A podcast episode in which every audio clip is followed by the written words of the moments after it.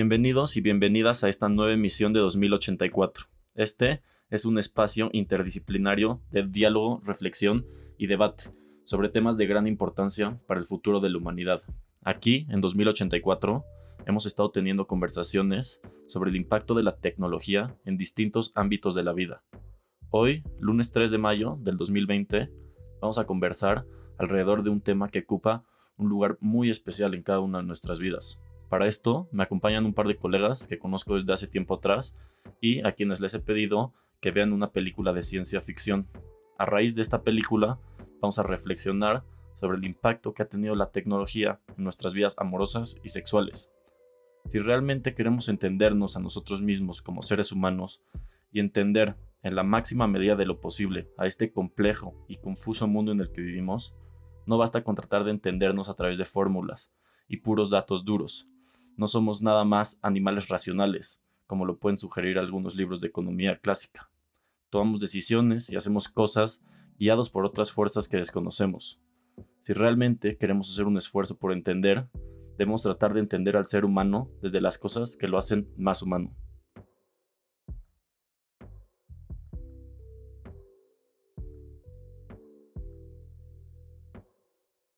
Me da mucho gusto contar con Ana Paula Cosillo y Antón González para tener esta conversación sobre el amor y la tecnología. Ana Paula, mejor conocida como Puga, estudia periodismo y tiene un podcast que se llama Close Friend Podcasts. Este Antón estudia ingeniería industrial en el TEC de Monterrey también y pues ya estarán escuchando mucho más de él aquí en 2084. Puga y Antón, bienvenidos a 2084. ¿Cómo están? Hola Santiago, muchas gracias y pues sí, ojalá este sea el primero de muchos episodios. Sí, gracias por invitarnos, Santi. Estamos muy emocionados los dos de poder platicar contigo. Igual, yo estoy muy emocionado también y gracias a ustedes por, por su tiempo. Entonces, pues bueno, antes de comenzar, este, voy a hablar un poco sobre la película que les pedí que vieran.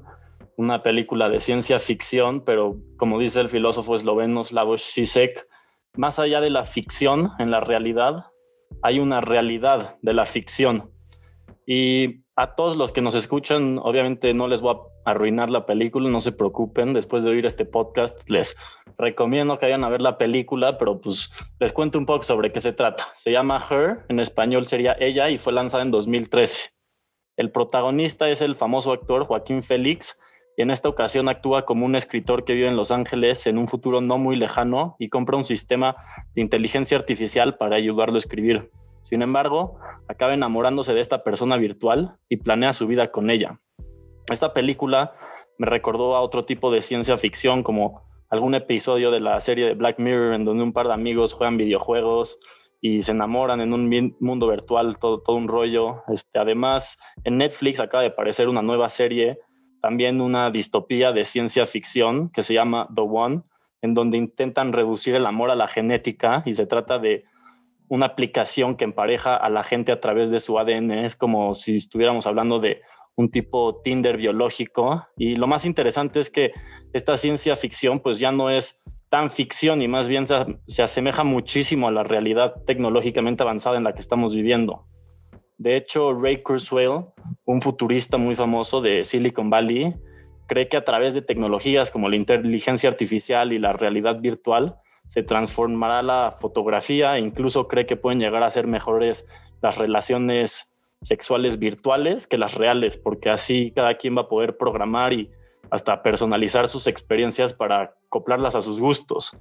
Pero bueno, tampoco hace falta llevarlo a esos extremos, algo más simple como este, las plataformas de citas que ya son muy comunes, tipo Tinder y Bumble, este, ya han tenido un gran impacto en, el amor y en el sexo.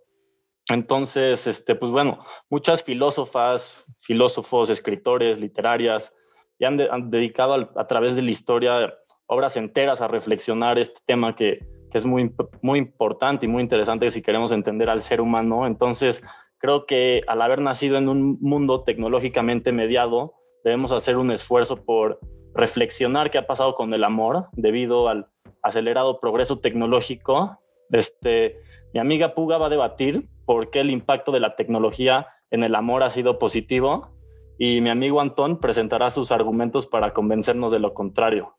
No significa que esas sean sus convicciones personales, nada más lo, lo hacemos y nos sirve como un buen ejercicio de reflexión y pues para poder debatir y ponernos a pensar un rato. Entonces, Hugo, empecemos contigo. Este, ¿Cómo ha sido el positivo el impacto de la tecnología en las relaciones sexuales y amorosas?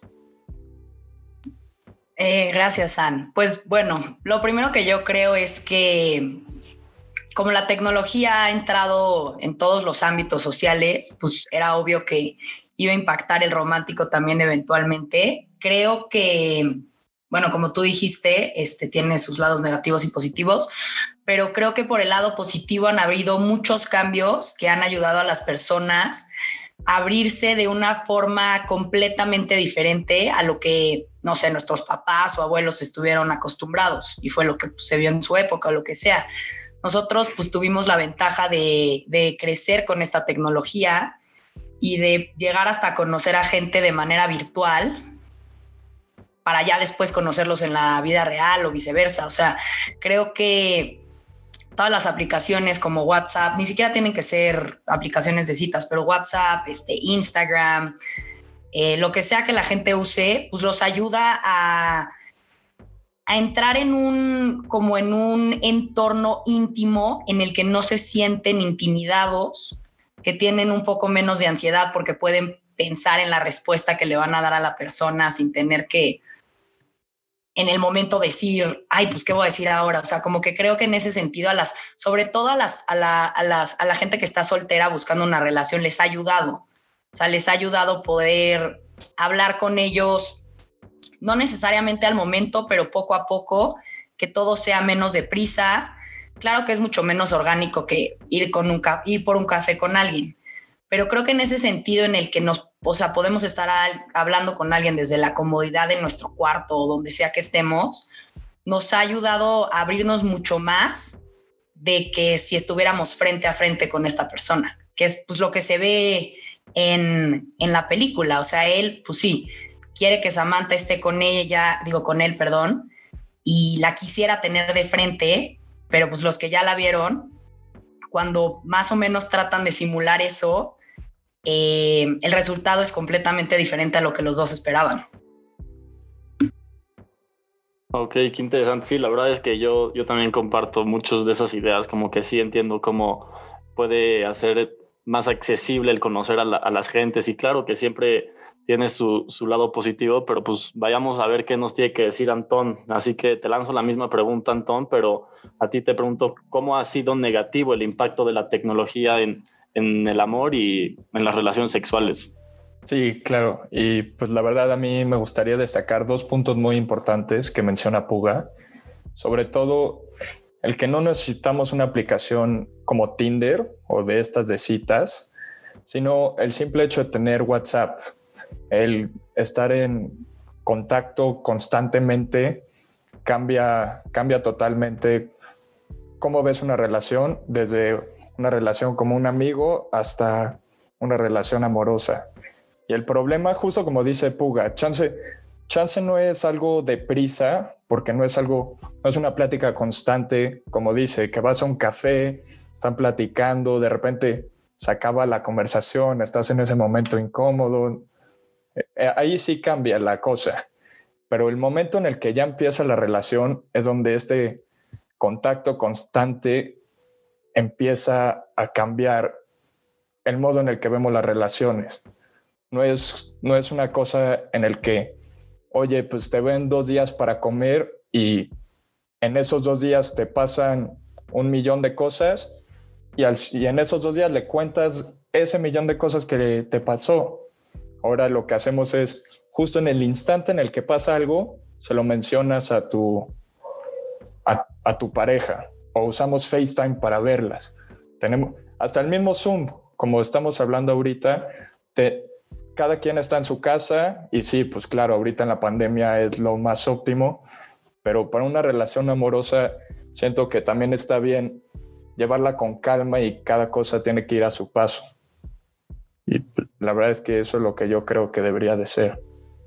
Qué interesante, claro. Pues nos estaba diciendo Puga primero, ¿no? Como cómo se hace más fácil en cierto sentido el ir a conocer a gente y así, pero ahora tú nos estás diciendo que a pesar de que nos lo pone más fácil y también nos pone más fácil estar en contacto con, con las personas que nos importan y así, eso, a pesar de que nos trae muchos beneficios, también trae una carga negativa y a veces no nos damos cuenta cómo eso puede estar afectando a nuestras relaciones, ¿no? Entonces, justamente lo que yo quisiera preguntarte a ti, Antonio, y luego vamos con Puga, es que la tecnología y los smartphones este, nos facilitan y mejoran nuestras vidas en miles de cosas, ¿sabes? Nos tratan de hacer todo más simple, pero siento que hay que preguntarnos, ¿no? Realmente, ¿qué pasa cuando, o sea, se nos facilita el amor o se nos facilita el sexo, ¿sabes?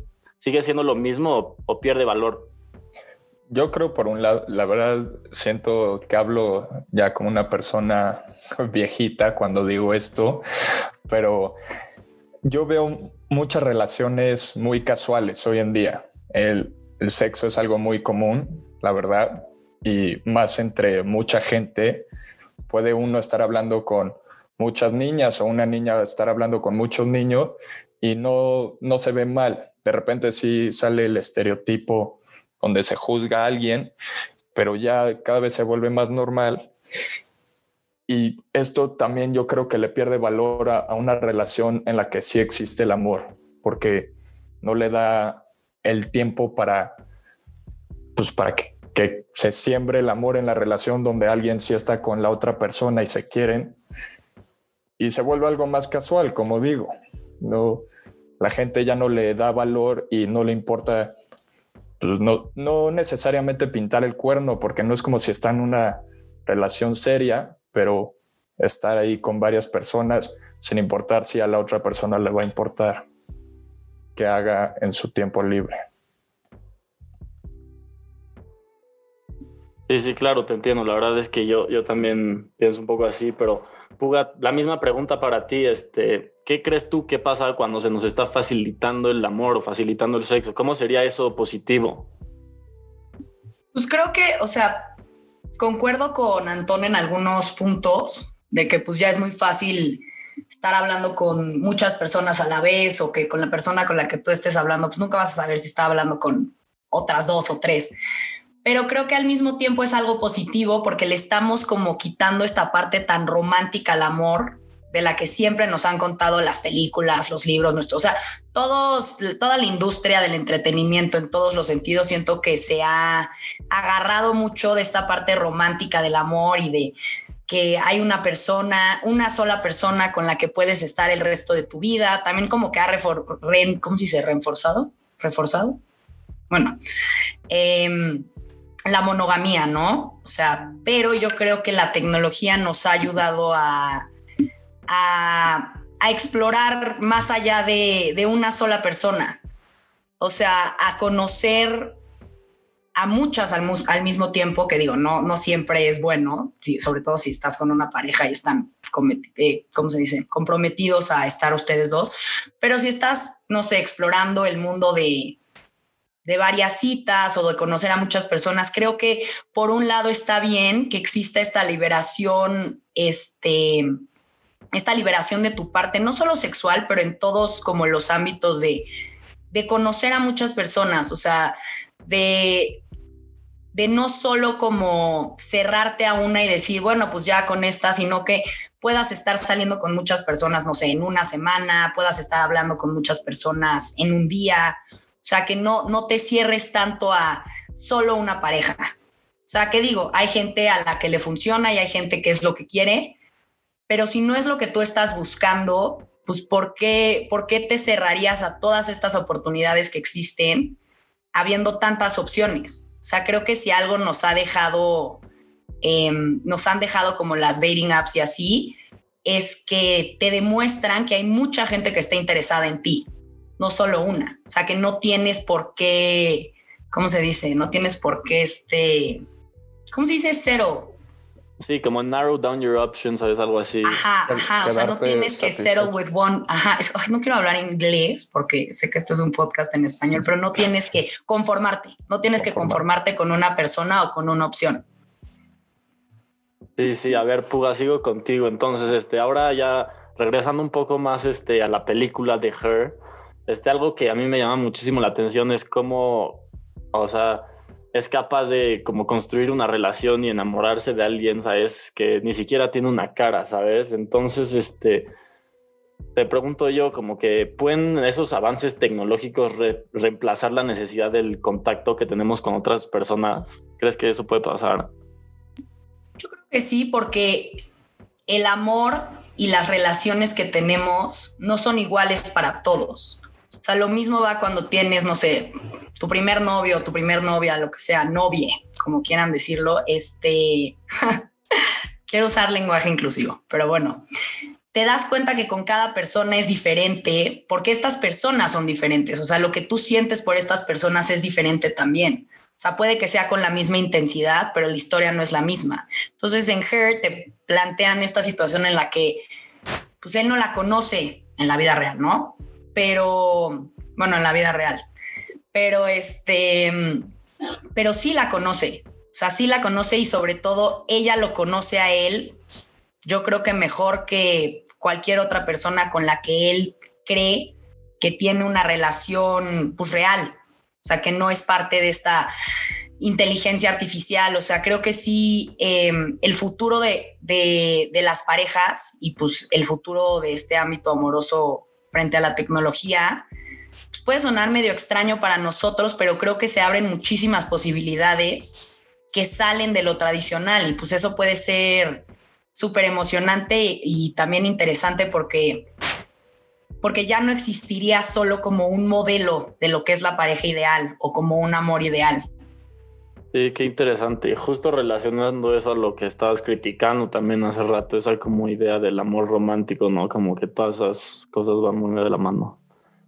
Antón, ¿tú qué piensas? Este, ¿Tú crees que los avances tecnológicos o este tipo de sistemas de inteligencia artificial con los que uno hasta se puede enamorar, crees que pueden reemplazar la necesidad que tienen los seres humanos de, tener así contacto con, con, otras personas, con sus parejas? Yo, la verdad, no, no creo que esto sea posible. Y como tú y yo lo hemos hablado muchas veces en privado, sobre estos escenarios apocalípticos, como nos gustaría mencionarlos, de la tecnología, como hasta lo menciona Yuval Noah Harari en, en Homodeus, como con 300 likes de Facebook, el algoritmo de Facebook ya te conoce mejor a ti que tu esposa.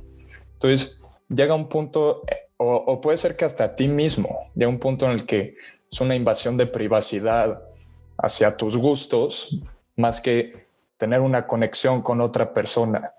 No, no existe la conexión donde la persona habla contigo, trata de entenderte, sino nada más ya sabe lo que quiere. Y puede ser que exista gente que eso es lo que quiere. Por ejemplo, en la de Her, justo como mencionan, el sistema operativo ya se empieza a enamorar de, del humano también y el humano de ella. Es algo que va de la mano.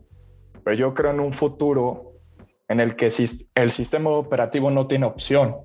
El sistema operativo va a estar programado para enamorarse de cualquier persona sin importar cómo sea. Puede ser un asesino en serie y va a estar enamorado de las cosas que hace. Y esto es lo que da miedo, donde el humano nada más se complace por estar con alguien que supuestamente lo entienda, en vez de crear pues este como sentido de comunidad, aunque sea con una sola persona donde, digamos, hasta para lavarse los platos se pelean, pero luego es ya llegan a un compromiso y, y, así funcionan estas cosas. O también otra de las cosas que hemos platicado, el nuevo, una nueva aplicación donde cortas con tu novio o novia y entonces subes todos tus mensajes de texto a la plataforma y pueden crear una conversación falsa con tu exnovio o exnovia, donde ya no estás hablando con él o ella, pero te van a contestar como si fueran él o ella. Esto es lo que da miedo, que, como te digo, no es, no es sembrar una conexión con alguien más, sino es complacerte porque alguien nada más esté, entienda tu punto de vista sin necesidad de entender a alguien más. Y esto solo nos polariza y es justo lo que está pasando con Twitter e Instagram. Sí, qué, interesante, qué valioso. Nada más quisiera agregarle a eso, este, ya que mencionas este, que lo hemos platicado así muchas veces. Otro de los avances tecnológicos que justamente, de hecho, Antón me mandó un artículo y fue muy interesante. Este es sobre unos robots sexuales. Este, no hay muchísimas cosas ya, la verdad. Si los que nos están escuchando se metieran a, a buscar ese tipo de cosas en internet, no tienen idea todo lo, todas las cosas que, que se pueden encontrar pero bueno, siguiendo con esto, con, con, el sistema de, que se llama Samantha, de hecho en la película, el sistema, sistema de inteligencia artificial, está algo que me saca de onda también, es como le habla a Theater, que es el protagonista, le habla muchas veces sobre, sobre sus sentimientos y que está empezando a sentir tal y tal cosa. Entonces yo no entiendo eso, o sea, ¿cómo crees tú, Puga, por ejemplo, que, que ese sistema puede desarrollar sentimientos por alguien así de amor? Pues no creo que ese sistema pueda literalmente desarrollarlos, sino como dice Antón, está programado para, para simularlos, pero creo que después de mucha, no sé, de mucho tiempo de convivencia, que aunque sea bastante artificial, pues lo, o sea, es, mucho tiempo invertido hablando con esta máquina o lo que sea. Creo que si la máquina eventualmente eh, pues empieza a recolectar tantos datos y tantas cosas que simula un tipo de empatía que parece muy real. O sea, porque lo que ella dice en la película es que su, su ADN o no sé qué dice está, está basado en el ADN de todos los programadores que la, que la hicieron, que la inventaron. Entonces, pues al final del día ella está modelada, eh, bueno, ¿cómo se dice? Sí, modelada a través de, de personas reales, con sentimientos reales que invirtieron tiempo creándola y perfeccionándola para que pareciera un ser humano, o sea, para que la gente sintiera que estaban hablando con una persona. Entonces, no creo que pueda literalmente desarrollar sentimientos, pero sí puede acercarse a, algo muy cercano a eso. Que hay veces que la gente está tan sola o en un momento tan oscuro que pues eso es suficiente para ellos. Y si es lo que necesitan en ese momento, no lo veo mal, porque pues hay veces que la gente no ha podido conectar con, personas reales que puedan ofrecerle eso. Y si existe un sistema operativo que, lo haga, pues no lo veo mal. O sea, como les dije hace rato, creo que existen muchos diferentes tipos de amor y de relaciones y pues si este es como un, un como vistazo del futuro, creo que existe gente en el mundo a la que le podría funcionar y que para ellos sea suficiente. Interesante, pues sí, la verdad es que yo también creo que sí me imagino a varias personas que lo, lo usarían, no es que tenga alguien específicamente en mente, pero sí creo que definitivamente por eso ya no es algo muy de ficción, es casi realidad. Pero a ver, Antón, ahora ya te pregunto a ti, ¿no? Este, imagínate que te compras un sex robot. ¿Crees que podrían desarrollarse sus sentimientos ahí íntimamente entre ustedes? Ya con este avance tecnológico, seguramente está súper programado, puedes saber todo de ti, todo lo que te gusta. ¿Crees que puedes tener una relación? ¿Se puede, ¿Crees que más que nada esa máquina podría tener sentimientos? ¿Es posible? Pues la verdad aquí me gustaría recomendar un libro muy bueno que se llama Super Intelligence de Nick Bostrom, muy, muy apocalíptico como, como me gusta mencionarlo. Justo menciona esta parte sobre si un robot puede desarrollar una conciencia y plantea muchos e-, escenarios y uno de los escenarios que plantea es justo el cómo crean el sistema operativo de Samantha en la película de Her, donde descargan, digamos, la personalidad de mucha gente y la combinan para crear un humano, en el que nada más como una mezcla de varias personalidades. Yo la verdad no sé qué tan cerca veo eso. Yo veo más cercano, como mencionaba en la pregunta pasada, y ahorita también lo mencionó Puga, un programa donde solo te busque complacerte a ti sin que diga que no, lo cual también creo que es un problema muy grande. Sobre todo, me imagino a alguien que se acostumbra a eso y luego sale en la vida real queriendo no estar con un robot y queriendo estar con un humano. Y si el humano le dice que no, este le va a dar igual, va a ser como su robot. y puede ser que llegue un caso de violación o acoso sexual, lo cual espero que no pase. Como, como digo, esto es algo muy apocalíptico.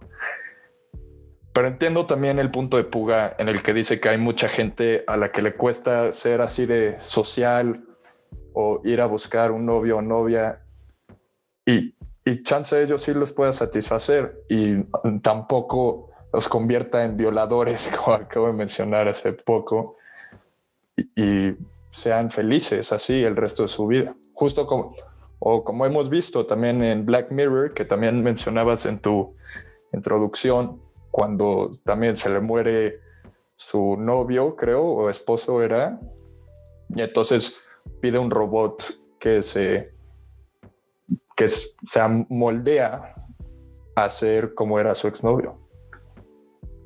Y qué interesante, la verdad sí, recomendadísimo Nick Bostrom. De hecho, él es el fundador de, del Future of Humanity Institute en Oxford y, y pues he, investigado mucho sobre él. La verdad a mí también me interesa mucho Nick Bostrom.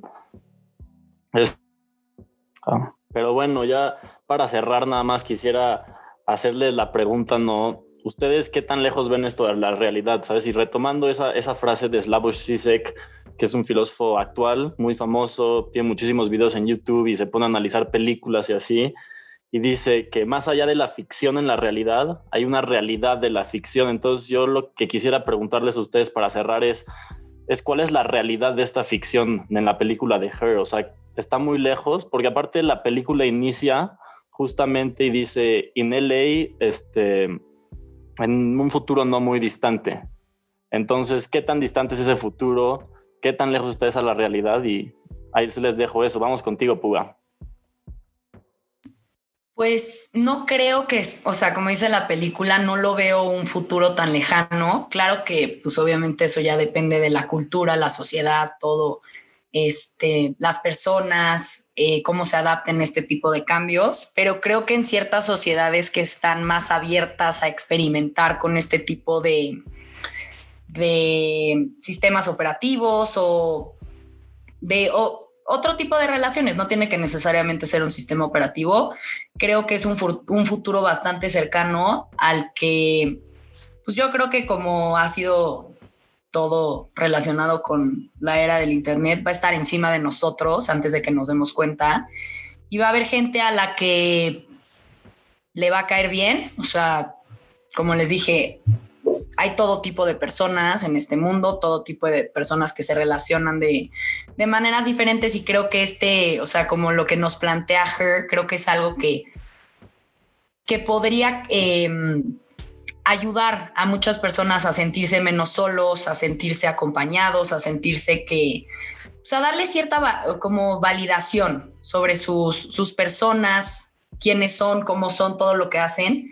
Entonces, por un lado, bueno, yo no lo veo malo, claro que existen sus, sus cons, pero, pero creo que es algo que podría ayudar a mucha gente a, a sentirse queridos, aunque sea una, una máquina que pues, al final del día no es una persona real en un sentido convencional. Para ellos, el amor que le tengan a esta máquina o a esta persona que en su vida han visto y se conocieron, no sé, en un, en donde sea, en cualquier plataforma digital, este, les va, para ellos va a ser muy real este amor y este sentimiento. Entonces yo creo que con que ellos estén contentos y, y entiendan las limitaciones que existen, lo veo bien. Súper bien, qué buena conclusión. Vamos contigo, Antón. La misma pregunta para concluir. Pues igual yo, yo lo veo muy cercano, como dice Puga, así llegó el Internet, así han pasado muchos cambios en nuestra vida sobre todo. Y, y de nuevo, reitero, por yo creo tercera vez, lo, lo veo muy, muy seguro un sistema operativo en el que trate de complacernos a nosotros, no es algo muy difícil, ya lo hacen los anuncios de Facebook, Twitter, Instagram, como lo mencionan en The Social Dilemma, qué tan difícil puede ser un algoritmo de esos mismos likes un, un, un, robot, como en este caso mencionábamos, un sistema operativo en el que le puedas platicar y sepa que te gusta.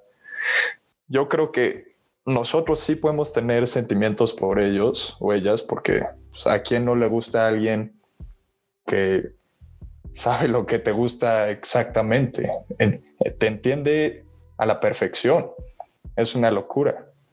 Y sobre todo lo que preferiría yo, si ya vamos a ir a algo así de avanzado, y como espero lo mencionemos en algún otro episodio, esto que mencionabas también de genes en tu introducción, pues siento que es algo mucho más compatible que tener una inteligencia artificial o, y que te emparejen dependiendo tu personalidad a base de los genes. Eso sí va a ser pues una claro, pero bueno, la verdad te recomiendo ahí que veas la serie que se llama The One, pero no, justamente es una distopía y, y, al principio los primeros capítulos o así como que te hace creer como, ah, qué linda idea, sabes, como que todo se le solucionó, sabes, apareció esta, esta, ya sabes, una tipo, es una mujer y, y un hombre, sabes, como jóvenes, son unos tipos, Mark Zuckerberg, ya sabes, o Elon Musk, sabes, unos genios, estudian muchísimas cosas de ciencia y de repente así se les ocurre tal solución científica y dicen como, ah, qué lindo, ya sabes, como que literalmente encontramos la solución al problema de la existencia humana, sabes, pero al final, de, como va pasando la serie, te vas dando cuenta que realmente no es así, sabes, que todo el contrario, que esa aplicación está creando como más problemas en la sociedad y así. Entonces es muy interesante, sabes, pero ya ahí deja para muchas interpretaciones y claro que estaremos hablando más sobre los genes aquí. Sí, no, pues sí, la, la, tendré que ver como dice y pues una última cosa que también me gustaría agregar era pues esto de los robots lo veo algo muy cercano a A Brave New World de Aldous Huxley, Un Mundo Feliz, en el que pues chance a cada quien emparejen con un robot que le guste a cada persona y mientras el Estado crea sus propios humanos y ya. O sí, no, no veo. No sé, es, es algo muy, es, una muy Es una muy buena idea, bastante provocadora para concluir. Me gusta, la verdad. Sí.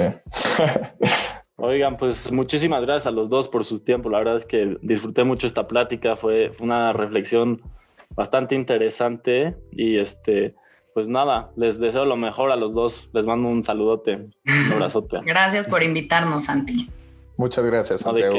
Fue un gusto. Nos estamos viendo. estamos viendo. Y gracias, Puga, por debatir. Estuvo bueno. No, gracias a ti. Creo que ah. vimos muy buenos puntos que se complementaron. y vimos como los dos lados, que estuvo bien. De acuerdo. Sí, justo ese era el punto de que ver los dos lados del argumento para ponernos a pensar. Sí. Pues bueno, me despido de ustedes. Muchas gracias. Que estés bien. También. Igual, bye.